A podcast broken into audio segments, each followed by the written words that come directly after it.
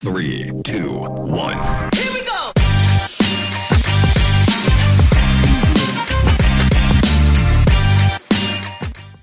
Hola, bienvenido al episodio de hoy de Emprendementes. Hoy con Liliana Pinto. Este, Liliana nos sigue nosotros en la página y nosotros la seguimos a ella. Entonces, hoy estamos aquí conversando porque la verdad que el tema del coaching aquí en Panamá agarró auge hace como unos 10 años. Algo así. Hace como unos 10 años y la gente no sabía que era coaching. Ajá. Y ahora viene con fuerza, pudiéramos decir que de unos 5 años, 4 años hacia acá ha agarrado como más fuerza. Y muchas personas que han vivido una experiencia, la trascendieron, se dieron cuenta de que podían ayudar a las personas, estudian la metodología y, es bonito, ¿no? Porque realmente la persona entonces dice, descubrí mi propósito de vida, lo enlazo con la herramienta que es el coaching, la metodología. Muchas veces no utilizan la herramienta como tal para ayudar a sus clientes, pero es como ese empuje para llegar como a finalizar como su propósito, ¿no? Y seguirlo. ¿Cómo, cómo llegas a este? Esa es la primera pregunta que yo siempre le hago a la gente que se sienta aquí. ¿Cómo tú llegas? Cuéntame un poquito la historia de tu vida. Claro ¿Cómo sí. tú llegas a ser coach? Porque uno en la escuela nadie decía que, bueno, yo quiero ser coach. O sea, no- normalmente era como que, bueno, quiero ser psicólogo, terapeuta o psiquiatra, qué sé yo, pero este tema del coaching es algo nuevo. ¿Cómo llegas ahora a esta etapa? Claro que sí. Eh, yo siempre empiezo diciendo que yo no me hice coach por moda, sino por convicción, a través de mi propia experiencia, mi historia, como bien lo dices. Y bueno, básicamente hace como 10, 12 años yo estaba en una etapa de mi vida en donde estaba como que full en los excesos, un pensamiento como que súper liberal, no había propósito, no había emprendimiento por mi mente. Exceso que fiesta, Fiestas, discoteca, discoteca, alcohol, cigarrillo, excesos. al límite. Ah, exactamente, al límite. Donde decía un parking, un party, ahí estaba yo. Entonces, en esa etapa de mi vida, pues no, no había un propósito, no había eh, esas ganas de emprender, de tener una visión de éxito, de eh, reconocer mis habilidades para ponerlas al servicio de las personas. Pues no había nada de eso, ¿no? En ese proceso, pues yo quedo embarazada y el, el papá pues decide como irse, o sea, decide no, no dar la cara. Ok. Eh, ¿Te dejó sola con, sí. y- con niño o niña? tú? Niña, Niña. niña. Ya, ya tiene entonces que... Nueve años. Nueve años, está grande. Nueve años, exactamente. Y cuando yo me veo en, en ese momento, o sea, eh, realmente toqué fondo en mi vida, porque por venir con una vida llena de excesos, yo no planifiqué una vida para tener un hijo. O sea, no tenía dizque, mi propia casa, no tenía mi auto, no tenía como ese ahorro, ese fondo para pensar en una buena educación para mi hija. Y fue ahí como que para mí fue un tocar fondo y, y me encontré como que, wow, ok, como yo venía llevando mi vida, esto no está como nada cool. Y fue ahí en donde, a través, cuando pasé toda esa etapa del embarazo, mi hija nació, entonces ahí fue donde yo vine y le hice una promesa a mi hija y le dije, ¿sabes qué? Tú vas a estar orgullosa de tu madre. No sé cómo vamos a salir de esta y yo me voy a volver súper exitosa, pero lo voy a lograr. Y ella fue mi motor, fue mi inspiración. Y por eso cada vez que mi hija cumple años, casualmente fue ahorita, el 23 de agosto, yo también cumplo años. ¿El de- 23 de agosto? Ajá, fue ahorita. O sea, pero las dos cumplen el mismo día. No, o sea, cumplo como con esa etapa Ah, de ok, mi nueva ok, ok. vida. Entonces es como muy emotivo el cumpleaños de ella. Es como que ella cumple años, pero yo también cumplo con mi nueva vida, ¿no? Que dejé atrás todos los excesos para convertirme en una mujer emprendedora, en una mujer visionaria, en una mujer saludable, en una mujer enfocada, en una mujer para su hija, ¿no?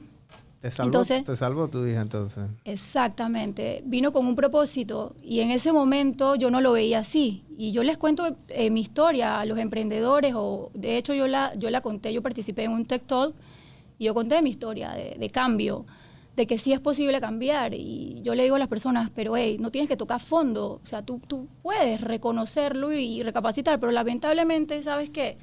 Tú verías y que chuzo, Liliana, qué dura que eres, pero yo le digo a la gente, ¿sabes qué? Toca fondo. Es Toca fondo. Nadie, nadie aprende por cabeza de otro, ¿no?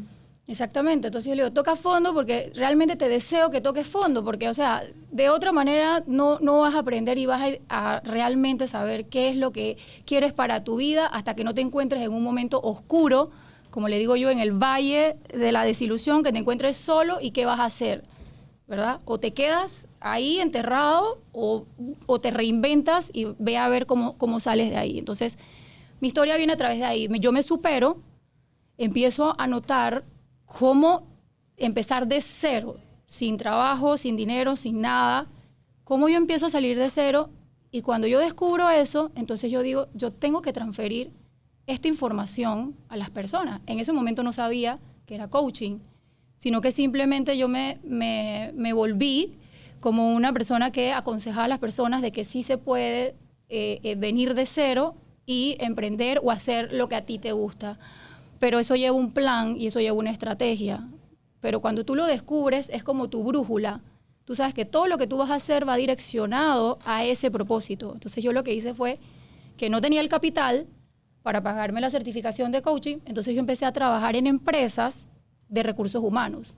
Como ya yo descubrí que quería ayudar a las personas, entonces empecé así. Y en ese, en ese momento, nace, cuando nace tu hija, estás embarazada, ¿estabas trabajando en ese momento o, o estabas, No. sin tra- o ta- ta- estabas desempleada? Estaba desempleada. o sea, eso estaba más tough todavía, To- porque embarazada no ibas a conseguir trabajo. Es que por eso te digo que toqué full fondo, porque en el momento que yo quedé embarazada yo no estaba trabajando. ¿Y cómo hacías para subsistir? O sea, tus papás te ayudaban, tus Mi, her- mi hermano, tu hermano. mi hermano, eh, gracias a Dios, eh, tenemos muy buena relación y es, uf, es- fue como mi angelito también en ese momento. Y él me dice, Liliana, bueno, cosas que pasan, vamos a echar para adelante. Si tú decides cambiar tu vida y todo eso, yo te ofrezco el apoyo económico hasta que tú te puedas levantar. Entonces, en, en ese momento fue como que es duro porque ya tú tienes una edad en donde tú deberías eh, sustentarte por ti mismo y más si viene un bebé al mundo, ¿no? Entonces, Claro. Yo le digo a las, a- a las personas, yo perdí ese poder como de decidir muchas cosas en mi vida. Ahora yo tenía que dejarme ayudar nuevamente de mi familia, decirme, mira Liliana, es por aquí, y yo no decir, no, es que yo me las sé todas y es por aquí. No, llega un momento en la vida que cuando tú tocas es- ese tipo de fondo, tú dices, ayúdame, ayúdame y te dejas guiar. Tienes que Claro. dejarte ayudar. Sí.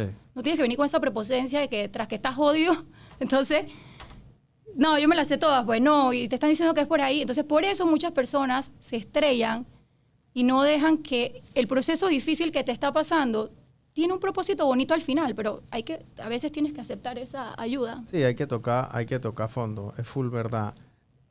Nace tu hija, nace la bendición más grande, la que te salvó. Exacto, Así, es así. que ella es, es- es- es irónico, ¿no? Ella lo sabe. a- a- y tú normalmente es irónico, porque a mí me pasó algo muy parecido. L- Uno piensa que los hijos, es- uno los atiende o uno los- les da, ellos, ellos son los que te dan la fuerza, a pesar que la fuerza, tú sabes, no es un poquito relativa. Ellos no te dan fuerza de que ellos van a alzar un saco de papas, sino que te dan esa fuerza y esa energía que tú necesitas para salir, para estudiar cuando estás cansada, para, o sea, Es que la perspectiva de ver las cosas claro, cambia. totalmente. Tú, tú como que eh, tenías una manera de ver la vida, de vivir la vida. Llega esta personita totalmente inocente. Entonces, es como, yo, es que para todas, para toda decisión existe el lado como negativo y positivo. En mi caso, gracias a Dios, lo cogí full positivo para ir para arriba. Claro. Porque es como yo le digo a, eh, a mis clientes o cuando voy a los talleres y conferencias, yo les digo, yo pude haber decidido ser mamá y también seguir con la vida de excesos. O no ser mamá también. O no ser, eh, exactamente, o simplemente no ser mamá y zafarme del problema y seguir en la, en la vida liberal en la que yo andaba. Claro. Entonces todo es cuestión de decisión, pero lo que yo sí puedo, o sea, decirlo por convicción y por fe que le tuve eh, desde un inicio cuando toqué fondo, es que cualquier obstáculo que tú pienses en el momento que es obstáculo, si tú los trasciendes, por más difícil que sea, te prometo que va a venir un tesoro hermoso para ti. O sea, si yo no hubiera trascendido todo el dolor, porque mi embarazo fue fue doloroso porque yo sufrí mucho en el sentido de que estaba sola, tú sabes que la sociedad, eh, muchas no tenía trabajo. Y eso fue hace no tenía 10 un plan. años, porque hoy en día es como que, o sea, hoy- yo creo que la gente hoy en día ve el tema del, del embarazo en mujeres solteras o por lo menos que no estén con la pareja o lo que sea, lo ven de una manera un poquito más diferente, ya lo ven más aceptable. Hace 10 años, 9 años, No. eh, era- Hasta para bautizarla fue un tema. Sí, imagínate. Sí. Wow. Wow. Sí, entonces, eh, como que dice, pasé por ese, ese valle, lo trascendí y entonces vino el propósito. Y nació el emprendimiento, y nació el tema de volverme coach de vida, como lo mencioné hace un principio, no por convicción, perdón, por convicción y no por moda. Claro. No seguí una tendencia, sino que hubo un proceso, lo trascendí y eh, descubrí mi propósito de vida y lo Bueno, estoy qué, qué bonito, digo, es irónico, ¿no? Qué bonito que hayas pasado por eso porque ahora es lo que te hace hoy en día, ¿no? Totalmente. Tú, tú, tú continúas con este tema del coaching, yo me imagino que has pasado, no sé, has tenido X cantidad de clientes. ¿Quién te busca más, los hombres o las mujeres? Las mujeres. Las mujeres te buscan más. Sí, pero ojo que yo nunca he hecho como una separación de, de géneros. He tenido pocos clientes hombres y se ha, se ha llevado bien el proceso. Yo digo que los hombres son los que más deberían de ir. ¿Cierto? Los hombres son los que más deberían de ir a, es- a- a- a buscar ayuda. Exacto. Porque esos, esos andan en más exceso que las mujeres, ¿me explico? Exacto, exacto. O se, o se descarrilan más fácil, como dice uno, ¿no? Exactamente. Entonces sí, definitivamente me buscan más, más las mujeres. Y bueno, hace poco yo eh, cambié como el, en el feed de mi biografía y puse que ya me dirigí como que ayudo a las mujeres. Claro. Entonces, pero aún así, mira que hay hombres que se atreven y me escriben y yo pues hago la sesión de diagnóstico Ujú. y bueno, eh, si veo que yo lo puedo ayudar y soy la persona idónea, le damos. Claro. Y tienen resultados, quiero que sepas, son juiciosos a la hora de, bueno. de buscar ayuda y, y hacer eh, como las cosas, ¿no? Qué bueno. Me ha, me- me ha tocado bastante el, el- el punto este que, que dijiste de lo de tu hija, porque cuando yo normalmente no hablo de estas cosas, y normalmente casi ni hablo en el podcast, por lo general yo siempre pregunto, pero voy a compartir esta anécdota contigo. Ok. Cuando mi hija nació, yo tenía 23 centavos en mi, en mi banca en línea. Eh, yo había pasado por una estafa, o sea, anormal. Tipo me había estafado a mí como 50 mil, 60 mil dólares a todos mis ahorros. Me los quitó, literal. Y mi hija, yo me enteré de esto un mes antes de que mi hija naciera. Literal. Y yo tenía dos opciones, una, o sea, o seguía emprendiendo lo que tenía o tenía que ver cómo hacía, porque ya yo había renunciado a mi carrera bancaria. Y yo podía ir de vuelta y tocar la puerta allá al banco y decir, oye, denme mi trabajo de vuelta, pero yo dije, "Puta, no. Y con una hija, o sea, literal, ¿no? Y yo comienzo a trabajar, me acuerdo con mi socio, con Manuel, y estábamos cobrando yo creo que 200, 300 dólares por cliente. O sea, era una locura. Haciendo básicamente lo mismo que hacemos ahora, porque son redes sociales, ¿no?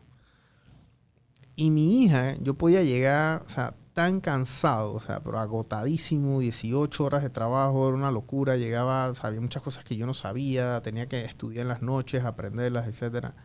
Y ella me daba esa energía. Era una niña de tres meses, si acaso, o sea, dos meses, un mes, o sea, ni hablaba, o sea, ni se reía, literal, porque los niños ni se ríen, o sea, como hasta los cinco o seis meses. Sí, total. Eh, pero esa energía que te dan es, eh, eh, esas criaturas es una cosa, eh, eh, eh, es impresionante. ¿no? Impresionante, Y por eso es. es que yo digo que ser papá no es para cualquiera. O sea, o tú eres buen papá o no eres buen papá. Totalmente, lo O de eres decir. buena mamá o no eres buena mamá. Hay gente que nace con ese chip, hay gente que no nace con ese chip. Exacto. Así que te quería compartir eso. Te quiero preguntar ahora un poquito del modelo de negocio tuyo, porque hay mucha gente que hace temas de coaching. Tú haces un coaching de vida, un coaching motivacional, un coaching para gente que la verdad es que a veces está un poco bien herida y necesitan tratar de buscar ayuda o sanarse. Hay otras Más que clases, todo creer creer que pueden. que pueden. Hay otras clases de coaching Sí, también. sí, hay coaching empresarial, hay coaching de, bueno, el- el- el- el atlético, qué sé yo. Sí. Pero tu modelo de negocio, ¿cómo tú dices, mira, yo creo, porque digo, pasas por esta situación, pasas por esta bendición que te hizo más fuerte, Correcto. ¿cómo tú dices, dije, yo creo que de esto yo puedo vivir? O sea, yo creo que de esto yo puedo proceso. trabajar, ¿no? O sea, ¿cómo tú dices, dije, voy, voy a cobrar por esto? ¿Quién fue tu primera clienta? Cuéntame de eso. Bueno, mira, quiero que, que sepas que eso ha sido todo un desafío de altas y bajas.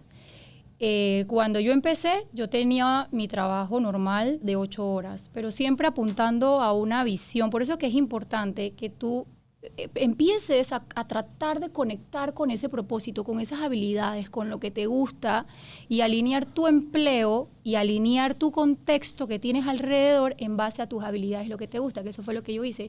Yo es que me gusta escuchar a la gente, me gusta aconsejarla, pero no tengo el dinero para levantar mi emprendimiento, necesito un plan B, necesito un trabajo. Entonces yo digo, tengo que estar en recursos humanos. Yo tengo que ir a hacer ventas de recursos humanos y ventas de coaching, ventas, o sea, yo le tengo que trabajar a alguien para que me enseñe y yo ir a escuchar el dolor de las empresas. Y así fue que yo empecé. Si notas, estoy alineando mi propósito de, de ayudar a las personas, pero entendiendo mi realidad también, que no tenía el capital para poner para estudiarlo, que la, por en ese entonces mi certificación costó como 3.500 dólares. ¿Cuánto cuesta? O sea, ¿quién, ¿Y quién te certifica después de todo? O sea, ¿qué...? qué eh, hay escuelas, okay, hay, hay, escuelas, hay, institutos, ajá, hay institutos que adquieren sus certificaciones, ¿verdad? Para okay. entonces ellos ser los que te enseñen toda la metodología. Ahora hay demasiadas y ahora sí hay que poner ojo y cuidado en cuál te vas a certificar, ¿verdad? Uh -huh. Entonces, bueno, yo empiezo así y y yo me acuerdo que yo, yo salía a las 5 del trabajo y yo emprendía dos horas, ya sea estudiando, te, iba a los, todos los eventos de networking aquí en Panamá, eh, dando cuando habían ah, cuando habían ya no hay exacto ya no estaban hay, los ¿eh? First Tuesday, Los First Tuesday. en Banisco en el piso en Banismo también en Banismo en Ampime en el Capital Bank en, en su salón que parece como un cine o sea Sí. espectacular esos networking los extraño by the way Sí. Y bueno, eh, entonces yo empiezo emprendiendo y existiendo y, rodeándome del ambiente, de los emprendedores y de todo esto. Te puedo decir que en mi proceso yo tengo alrededor, yo pasé como cuatro años o cinco años eh, trabajando y todavía yo no veía los frutos de mi emprendimiento. O sea, yo tenía que una, tuve muchas sesiones gratuitas y donde me llamaban a hablar y me decían, mira, pero no tenemos para pagarte, yo iba. O sea, yo iba aunque no me pagaran, yo iba, porque yo eh, tenía una visión.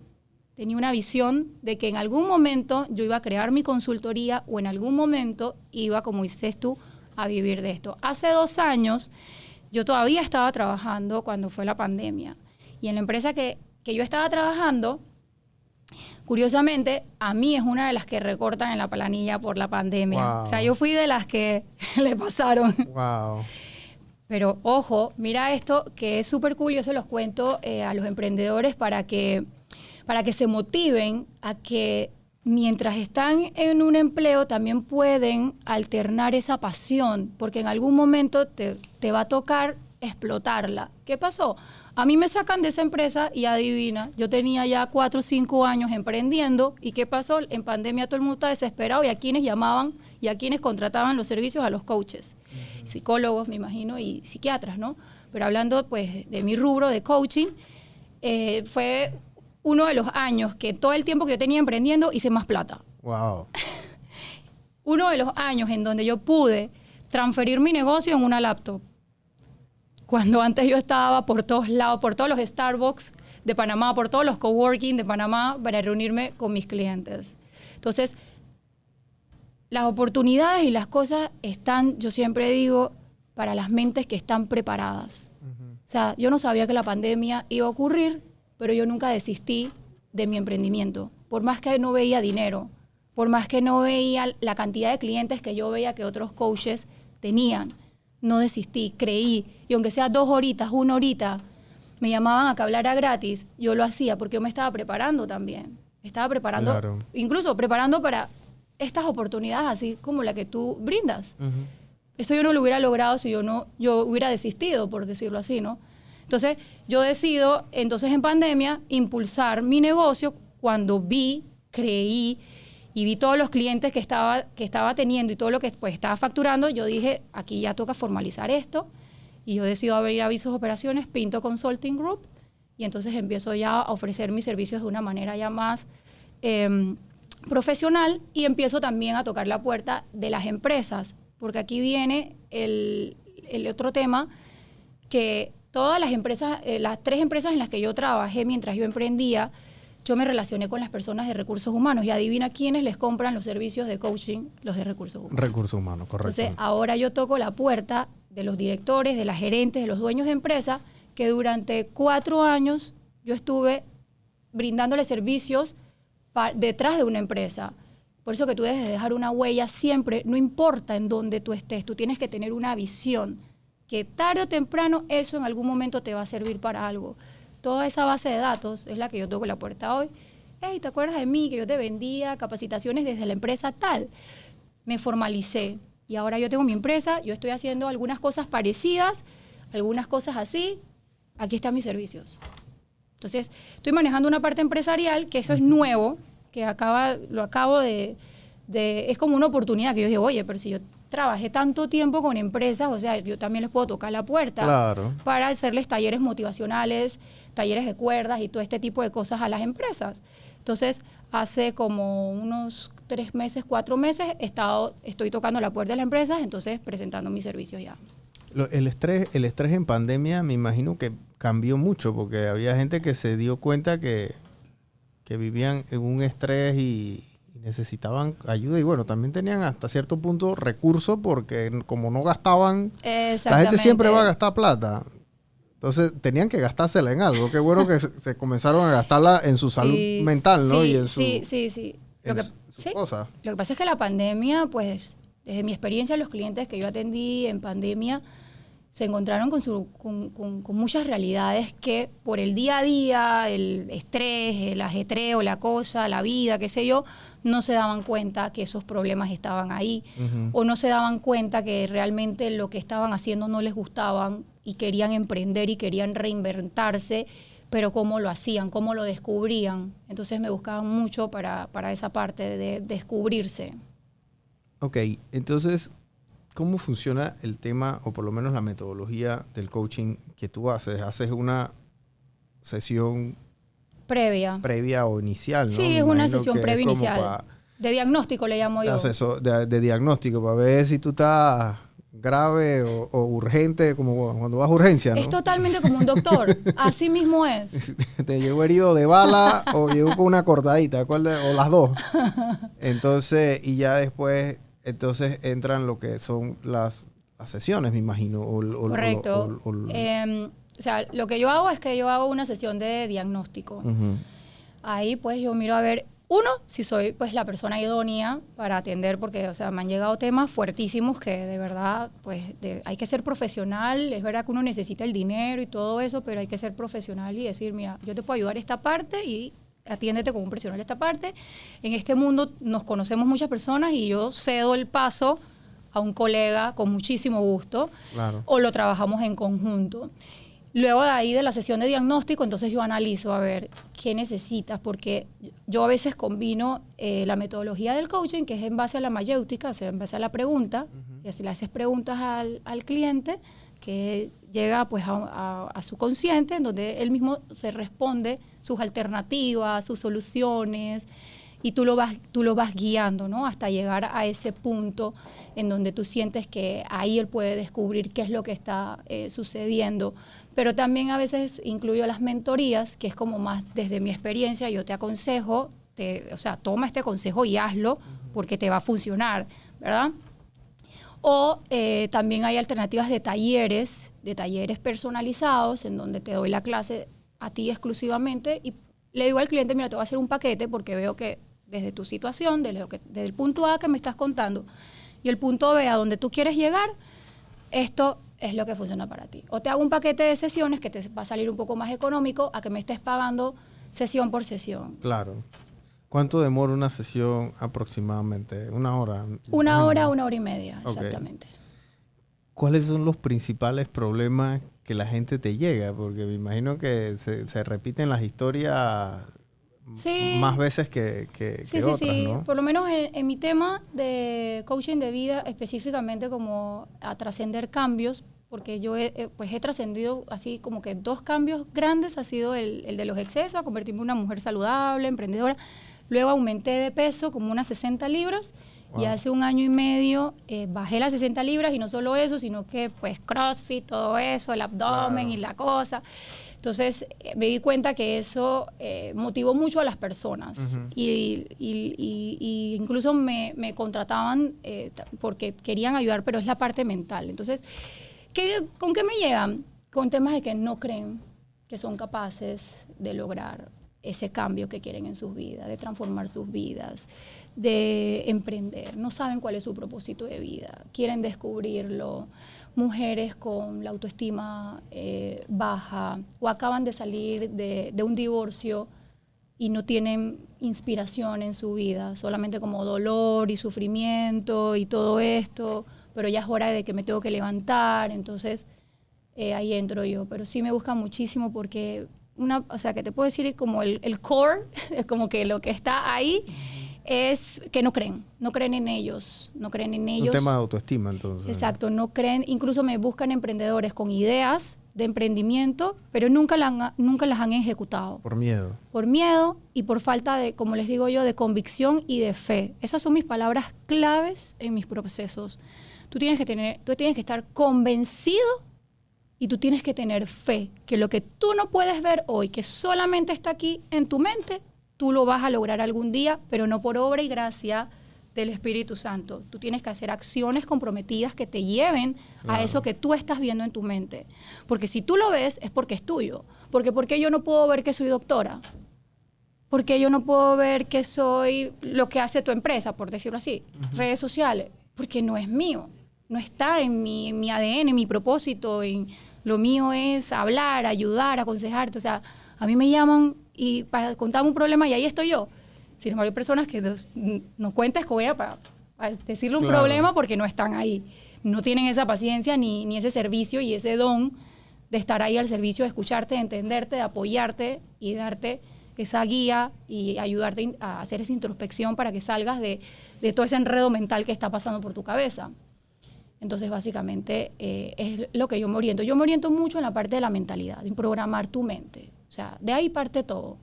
De cómo programar tu, cómo le hago entender a los clientes que a través de solo un pensamiento, así mismo se va generando todo tu día. Claro. Las edades, o sea, ¿quién, quién consume más tu servicio? O sea, personas abajo de 30, personas arriba de 40, personas entre 30 y 40. Entre, entre, 30 y, entre 30 y 45 años. Ok. Entre 30 y 45 O años. sea, que yo creo que esa es la edad donde la gente... Yo creo que después de los 30, uno... O sea, de los 20... Esto me lo dijo mi abuela, o mi abuelo, no sé, uno de los dos, o cuidado, y los dos a la vez. Me dijo, mira, Brian, de los 20 a los 30 parecen siglos. De los 30 a los 40 parecen minutos. Cierto. Porque los- de los 20 a los 30 tú tienes 20 años y tú dices, "Shush, ay, Dios mío, o sea, uno quiere estar más viejo, ¿no? Ah, De los 18 a los 30 parecen siglos. Ya yo voy para, yo tengo 37, yo voy para 40 años en 3 años. ¿Me explico? O sea, y, y- y yo me acuerdo todavía de lo que yo estaba haciendo a los 30, ayer. Exacto. Entonces, eh, yo creo que ese, ese, ese shock a veces te pega, te pe- pega fuerte, ¿no? Sí, de hecho, cuando yo empecé hace un año y medio el cambio de, bajar de peso, fue por eso, porque ya yo me veía cerquita de los 40. Y yo estaba agotada, o sea, yo tengo, aparte de la niña de 9 años, tengo un niño de 4 años. Y es súper activo.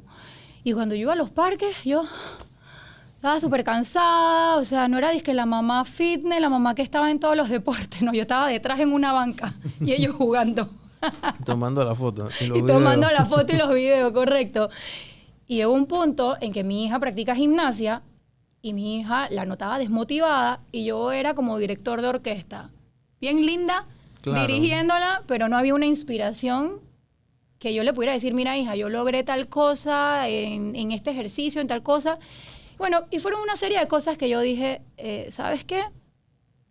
De aquí a los 40 yo cambio mi estilo de vida, de, de- de comer mal, de no preocuparme por mi peso y, y vamos a empezar a cambiar eso.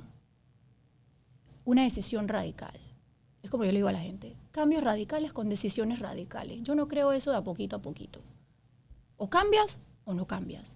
O tomas la decisión o no la tomas. No lo pienses mucho, el escenario nunca va a ser perfecto, Claro. nunca vas a tener todo lo que tú quisieras para poder eh, hacer ese cambio, emprender o lo que quieras proponerte. O sea, siempre todo empieza con una decisión y con las herramientas con las que cuentas.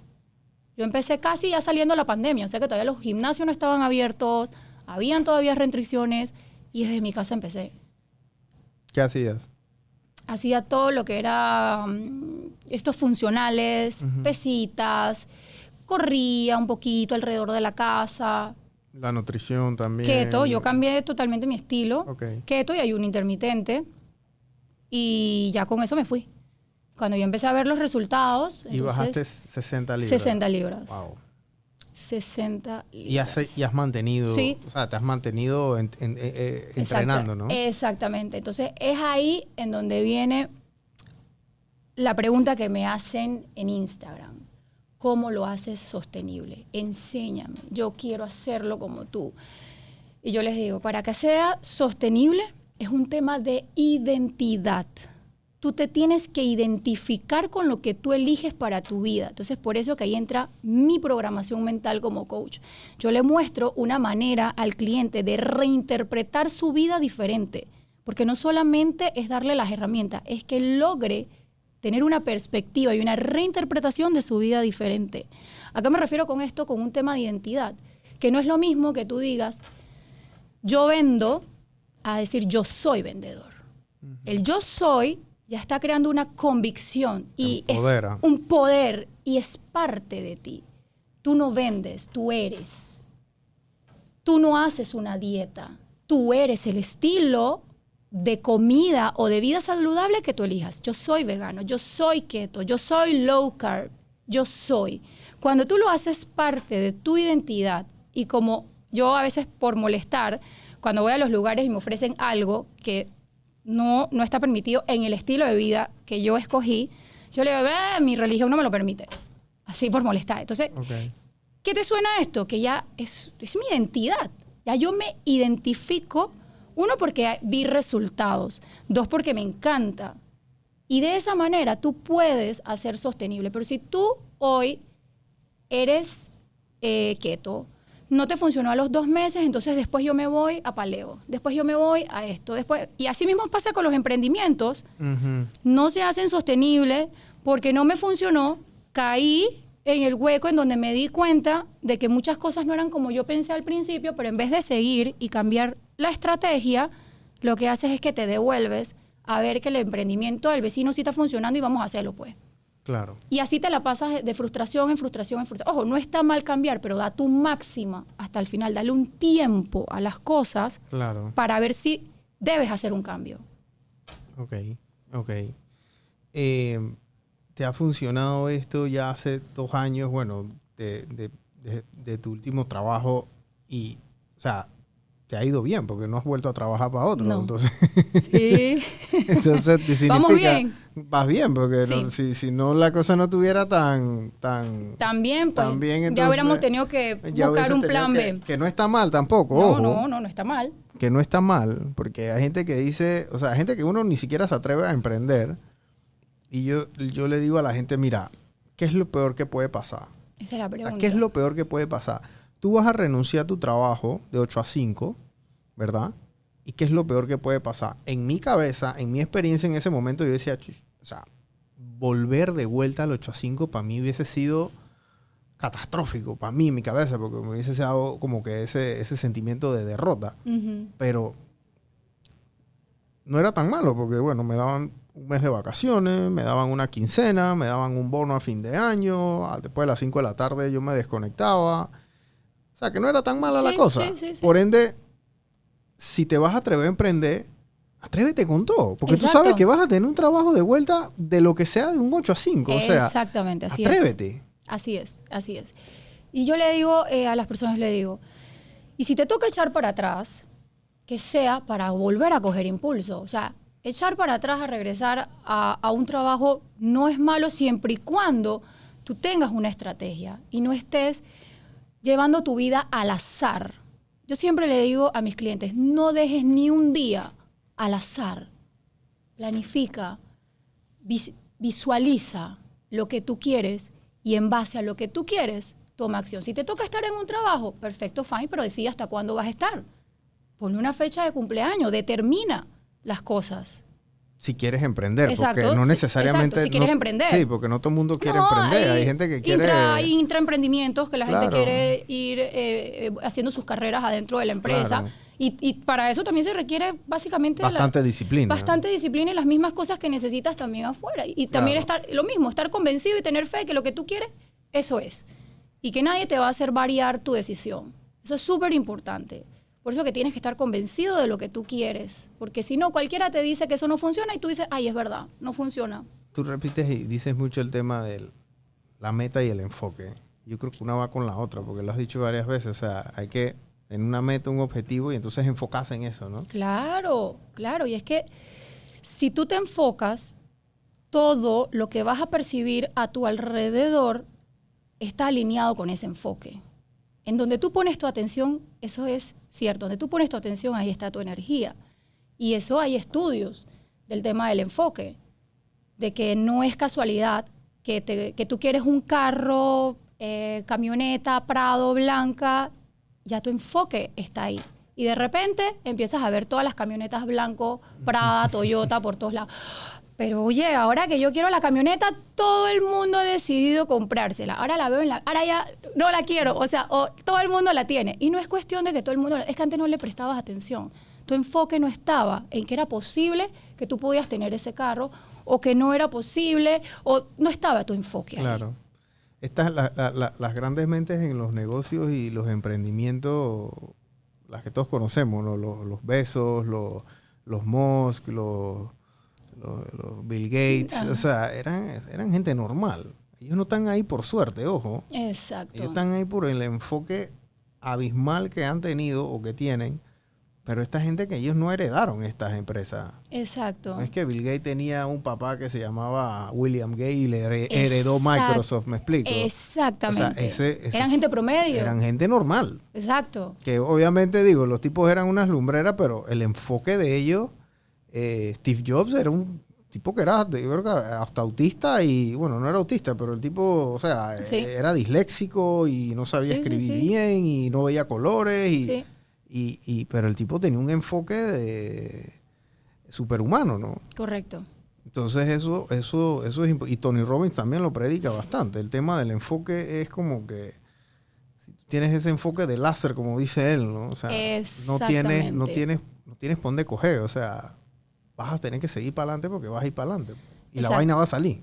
Exactamente. Es por eso que, como yo te venía diciendo, yo me enfoqué en que en el día uno no tenía todo el escenario perfecto para yo tener mi emprendimiento como yo quería. No tenía a lo mejor una oficina, no tenía esto, nadie me conocía, pero yo me enfoqué en hacerlo una realidad, sí o sí. Y uno como emprendedor, detrás de, de tu casa o detrás de un escritorio, no, tú tienes que salir a que te conozcan y no quedarte eh, pensando que porque tú no eres fulanito de tal, tú no tienes oportunidad, toca puertas. Claro. Como dices tú, ¿qué puedes perder? Que no te respondan, Ah, perdón. no. que no te respondan, que no quieran hacer la alianza contigo eh, y tú dices next. Sí, porque hay bastantes puertas aquí en Panamá. Hay bastantes puertas, claro que sí, pero tienes que salir y atreverte. Y bueno, y ese es otro tema también que veo con, el tema- con, lo- con algunos emprendedores cuando me buscan, es que tienen ese miedo, que no creen ni siquiera en su propia marca. Miedo al fracaso. Ajá. Y también hace, ponen mucho en duda su emprendimiento.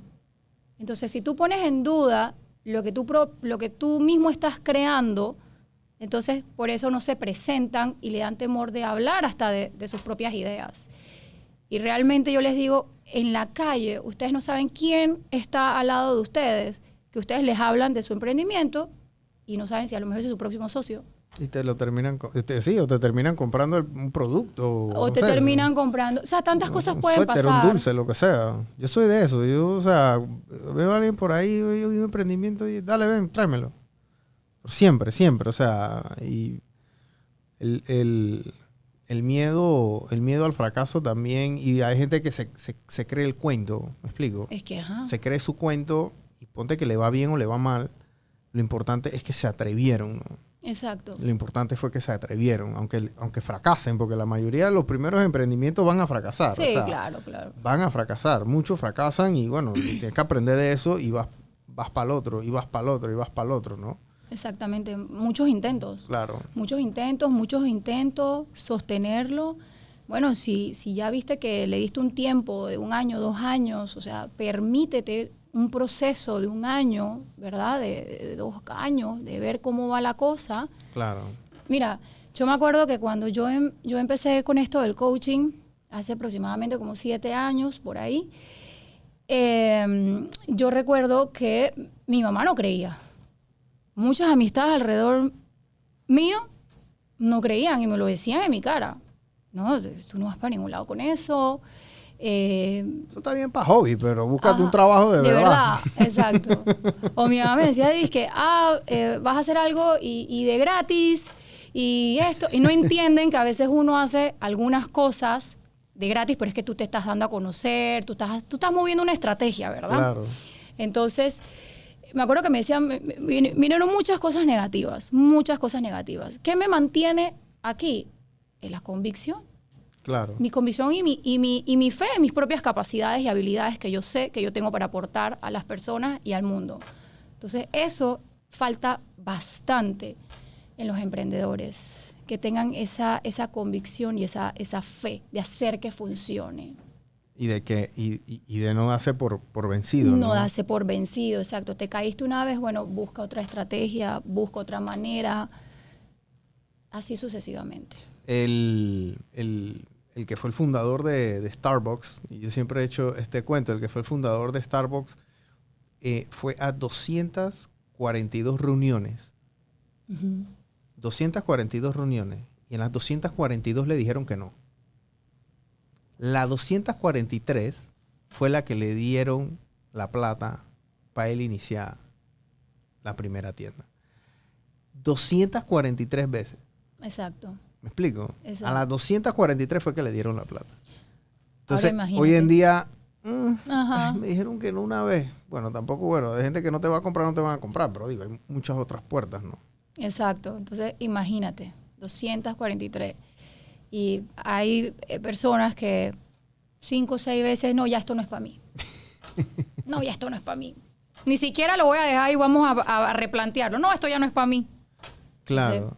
¿Qué viene ahora? O sea, ¿cómo, ¿cómo ves este tema evolucionando aquí en Panamá? Yo me imagino que ahora hay muchos más coaches también, porque ahora hay coaches Claro. de nutrición, ah, bueno, tú eres una clase de coach, ahora hay muchos nichos Sí, abriéndose sí, sí, también. Eh, ¿Cómo tú ves esto evolucionando en los próximos años aquí? Yo lo veo muy bien, la verdad. Yo veo que, eh, más que todo, como cu- culturalmente y de conciencia, de que cuando tú pides tener una ayuda, un coach, ya no es algo como que tienes tu vida en caos. No necesariamente tu vida tiene que estar en caos. Simplemente hay un ajuste de repente que tú quieres hacer en tu vida. Hay un profesional que ya consiguió el resultado en lo que tú quieres. Tú validas eso y lo buscas y adquieres sus servicios. Entonces yo creo, hay un chiste por ahí en las redes sociales que llega como una muchacha y le dice al tipo como que, hola, mucho gusto, oye, ¿tú vas a terapia? Y el tipo dice que no, la tipa dice que sale corriendo, o sea que ahora si tú no vas a terapia, o sea, Sí. no estás bien. No, hay millones de memes de los, de los coaches. O, Sí. sí, hay, hay demasiado. La verdad es que a mí me... Sí, cons- sí, sí, yo consumo demasiado memes, pero de los coaches es... O sea, hay, demas, hay, hay, hay más que antes. Sí, sí, sí, sí. Entonces, yo lo veo con un tema eh, cultural de conciencia. Incluso las empresas, cuando yo inicié, no contrataban coaches, como, o sea, muy pocos, más que todo las multinacionales y todo eso, pero no conocían el, el tema y tampoco lo veían como importante de ponerle un coach ahí a alguien al lado o a un equipo para hacer una mastermind o algo así. Ahora ya contratan coaches directos para tenerlos de planta. Sí. O sea, ya es un salario formal. Bueno, y es que yo, yo, yo digo que en, en los Estados Unidos es, es- es así, ¿sabes? O sea, yo tengo amigos míos banqueros que trabajan y, trabajaba, eh, estaba hablando hace 7, 8 años, yo estaba en la banca y estaba, trabajaba en Nueva York y tenían un- una psicóloga de planta, donde ellos iban y hablaban de lo que sea, yo no sé, Sí, sí, sí. Estoy brava, estoy bravo. Y Entonces iban y hablaban y salían de ahí como más tranquilos porque a la hora de la hora ellos trabajan con sus cabezas, ¿me explico? Exactamente. Entonces si su cabeza está bien, su rendimiento va a estar bien. Es, es que eso es lo que yo le digo a las empresas cuando me toca visitarlas y hablar con este personal de recursos humanos. Yo les digo, es que es un tema de que muchos de tus colaboradores necesitan ese apoyo. Tú no contratas una máquina técnica solamente para que te funcione en la área técnica. Tú también contratas un ser humano que también trae su mochila con sus temas desde su casa. Y, eso que te dicen de que no lleves los problemas al trabajo, o sea, a veces eso es, es imposible. Tú te puedes comportar de una manera profesional, pero qué bueno sería que tú tuvieras a alguien justo ahí, en ese momento épico que tú necesitas crear una estrategia en tu oficina y tú cuentas con ese apoyo de que justo alguien ahí te puede ayudar a desenredar eso que está en, en tu cabeza y tú seguir con tu trabajo. ¿Cómo ves a las empresas eh, adoptando esta modalidad más aquí en Panamá? Porque a veces quieren ajustar un poquito lo- lo- los temas de los gastos y esto obviamente es un gasto adicional. ¿no? Sí, bueno. o lo ven como una inversión. Sí lo ven como, como una inversión y, lamentablemente algunas empresas lo ven como, como un gasto y que no es, no es el momento, no es necesario. El tema pandemia golpeó mucho estas prioridades. Entonces, obviamente, le daban más prioridad a la parte operativa, que es totalmente entendible. ¿verdad? Porque la, la empresa tiene que funcionar sí o sí. Y eh, aguantaron un poco todo el, te- el tema eh, motivacional, empoderamiento y todo eso. Pero, sin embargo, algunas empresas no lo dejaron de hacer no, no, no lo dejaron de hacer y, y lo, lo, lo siguieron viendo como una, como una prioridad para, para sus empleados. Claro, las multinacionales aquí han Sí. adoptado esa, Sí. esa, esa metodología de trabajo de, de- de ellos internas, ¿no? Sí, Y les ha funcionado porque a- andan bien más que todo. O sea, no, no veo... lo- y, y tú lo notas también. El colaborador de una multinacional respira diferente al de una empresa nacional, lastimosamente, Sí, ¿no? sí, sí, totalmente. Viven otra clase de estrés. Los happy hours son happy. Ajá. No son a quejarse. Ay, me explico. Hablaba de todo Habla- el mundo. Sí, sí. O sea, yo a veces voy a Friday y veo los happy hours de los banqueros y los happy hours de la gente de Proctor y son dos cosas totalmente diferentes. O sea, Exactamente, sí. Eh, Sí, tienen unos lineamientos y, y un tema de, de empoderamiento y un tema de, de capacitar mucho al empleado de- totalmente diferente, pero al final es, es cultura y bueno, nos toca educar, ¿no? y respetan mucho el tiempo del colaborador también. O sea, Sí. después de las 5 o 6 están diciendo, hey, ya, Incluso los, Váyanse. incluso los viernes trabajan hasta las 3 de la tarde. hasta las... Sí, correcto. 3, 4 de la tarde, chao. Es correcto. Esa, esa, esa, eso, eso es verdad.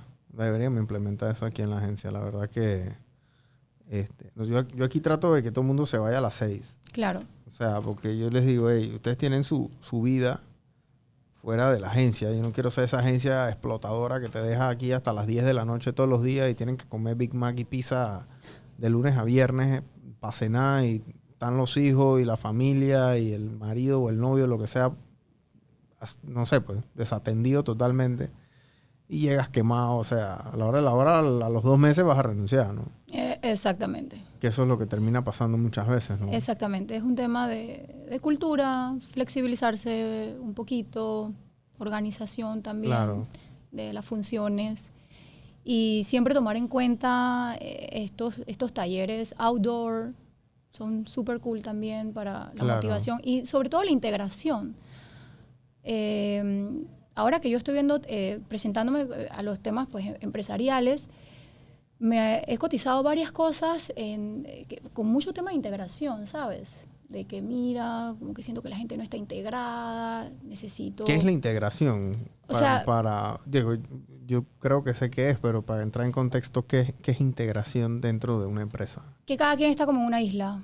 Están trabajando como en, en su mundo y no hay como esa integración de equipo. O sea, No hay sinergia, no hay trabajo en equipo de ninguna índole. Exactamente, no hay esa integración que esa falta de integración trae como consecuencia pues eh, esa falta de sentido de pertenencia a la empresa y te va acarreando también otros problemas. Otra también. serie de problemas. Exactamente, entonces cuando ya tú le planteas a una empresa como quien dice esto es lo que está ocurriendo y por esto y esto y esto, entonces ahí es donde muchas que no lo sabían se dan cuenta que es importante eh, esta inversión en Claro. sus colaboradores, porque al final eh, es, es una inversión y aparte que el colaborador también se siente identificado, bien el sentido de pertenencia, hey, mira, en mi empresa hicieron esto, incluso yo me acuerdo que cuando yo trabajaba y le hicimos un taller de cuerda a una empresa, Adidas, me acuerdo, y ellos invitaron a, a las familias. Wow, qué bien. Qué bonito. Ajá, le hicimos un taller de cuerda bien bonito. Estaban las familias y ellos estaban buscando que los colaboradores se sintieran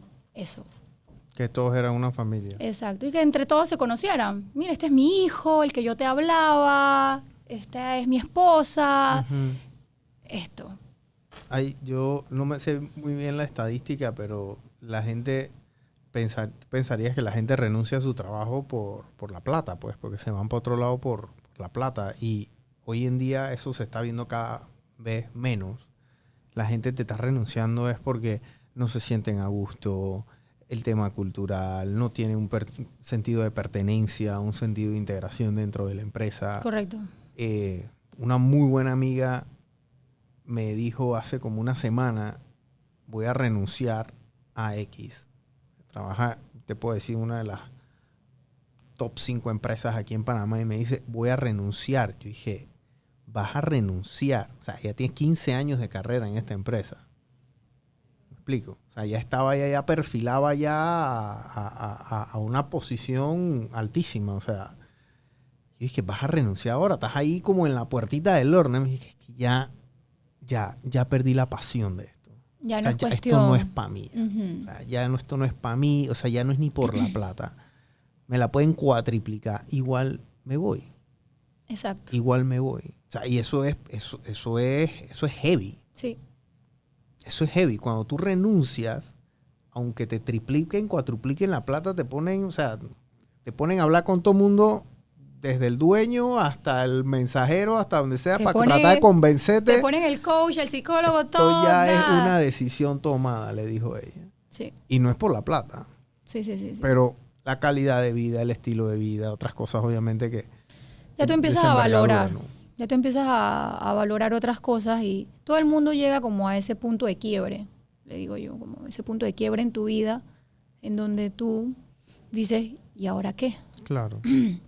Ya logré tener mi carro, mi casa, he viajado, que son como las, como las cosas básicas que siempre estamos como persiguiendo, ¿no? Eh, y llega un punto en, en que dices, ¿y, y ahora qué? ¿Ahora qué? En verdad, estuve en este trabajo zurrándomela para obtener, o sea, ya lo tengo, entonces, ¿y ahora qué? Entonces es por eso que es ahí en donde quieren reencontrarse, quieren, ahora sí quieren mirarse adentro para que yo soy bueno, ahora donde yo puedo poner todo lo que aprendí, porque los trabajos, o sea, estratégicamente, en donde tú estés, te brindan esa experiencia que después te pueden dar esa visión para emprender. Entonces no todo es malo, siempre y cuando sepas mover como tus fichas, digo yo, y entender tus tiempos y cuándo es el tiempo ya de decir hasta aquí y voy por todo por esto. O sea, pero muchas personas no se toman ni siquiera el tiempo de hacer esta pausa y de pensar qué es lo que quiero para mi vida. Claro. No soy feliz, no soy feliz, no soy feliz, me quejo, me quejo, me quejo, pero No, no al respecto. no hago nada al respecto. ¿Qué tú le recomendarías a estos emprendedores que están, muchos están comenzando, ¿sabes? O hay muchos que fracasaron y están comenzando de vuelta también. Si tú pudieses darle dos, tres consejos rapidito, hey, traten de hacer un, dos y tres y, y, y esto, esto puede que les funcione. Ok, bueno, yo les diría que, número uno, que crean. Si me escuchaste en todo el programa, dije convicción. Crean y estén convencidos y sean determinados con las decisiones que ustedes van a tomar en base a eso que ustedes creen. Segundo, sus hábitos. Establezcan hábitos de poder, hábitos que te lleven a esos resultados que tú también quieres lograr. Porque aunque el negocio a veces lo vemos ajeno a, ese, a esos hábitos saludables, a esos hábitos eh, de hasta de agradecimiento en las mañanas, va a llegar un punto en que tu parte espiritual te va a jalar y te va a decir, "Hey, necesito este punto. Entonces, ten hábitos de poder, hábitos que te empoderen, que te lleven a, a ese resultado. Y como último, no paren de hablar de su emprendimiento. no paren de, de gestionar contactos, no paren de hacer networking, no paren de presentarse y de estar activos, estar activos. O sea, yo le digo a la gente, una vez tú empiezas el emprendimiento, no hay más día cero. Cero ganas, cero no sé qué pasa con mi vida, cero pasión, cero, cero. No, no más días ceros. O sea, ¿quieres emprender? Entonces, adquiere tu ADN de emprendedor porque no hay más día cero. ¿Sí o qué? Claro. No hay más día cero, Eso ¿ah? es verdad. Las quincenas vienen, hay que pagar planillas, hay que pagar renta, hay que pagar y hay que, hay que, hay que facturar. Al principio lo haces todo tú, ¿no? Sí, sí, sí. Sí, al principio eran mensajero, Ajá, el ajá. vendedor, el contable, el que facturaba, el que bueno, yo el ahorita, baño. mi emprendimiento estamos así. Ahorita yo soy todo en mi consultoría. Pero vamos para allá, para esa visión de crear un Claro. equipo. Así que, pero mira, Liliana, gracias por, por haberme aceptado la invitación de, de venir acá y- conversar con nosotros. Eh, tus redes sociales son Liliana Pinto Sí, C correcto. en Instagram. En Instagram. Eh, todos los que nos están escuchando sigan a, a Liliana y bueno, ahí nos enteraremos de todas las cosas que hace, los talleres, si vas a otro TikTok, lo que sea que hagas, ahí está y, y- y- y podemos seguir en contacto, ¿no? Claro que sí, 100%. Ahí, ahí están esos shots, le digo yo, de motivación. De repente estás Sí, así. he visto un par. Ah, Yo creo que eh, ayer o antes de ayer unas historias que subiste, estás como en el Parque Omar, que estabas corriendo. ¿Era el lunes? ¿Fue el- ayer? El lunes. El lunes. El lunes. Sí, fue el lunes, que estaba hasta lloviendo y todo. Ajá. Sí, yo no salí a ese ejercicio porque estaba lloviendo y yo dije, ay, Dios A mí me agarró, así que no Yo me. dije, chus, esta mujer hasta lloviendo fue, santo. Bueno, cuando yo llegué ya me cayó Ya, la bueno, lluvia, ya, así que hay que darle. bueno, sí, claro, ya ahí quedaste, ¿no? Hay que darle. Qué bueno. Bueno, Liliana, gracias por, por haber venido y esta es tu casa, así que cualquier cosa que necesites, aquí estamos, aquí estamos a la orden. No, gracias a ustedes por, por la invitación y siempre pues a la orden para agregar valor. Belleza. Listo, gracias. Ok. Three, two, one.